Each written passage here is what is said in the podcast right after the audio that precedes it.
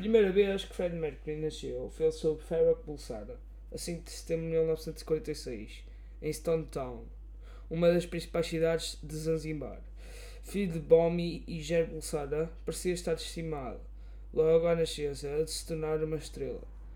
Não é por acaso que um dos poucos vestígios que é possível encontrar no seu local de nascimento seja um retrato seu de quando era apenas bebê, com o qual ganhou concurso de fotografia. A imagem continua na montra do, do estúdio onde foi tirada, com uma das poucas recordações das origens do cantor que persistem na sua cidade natal.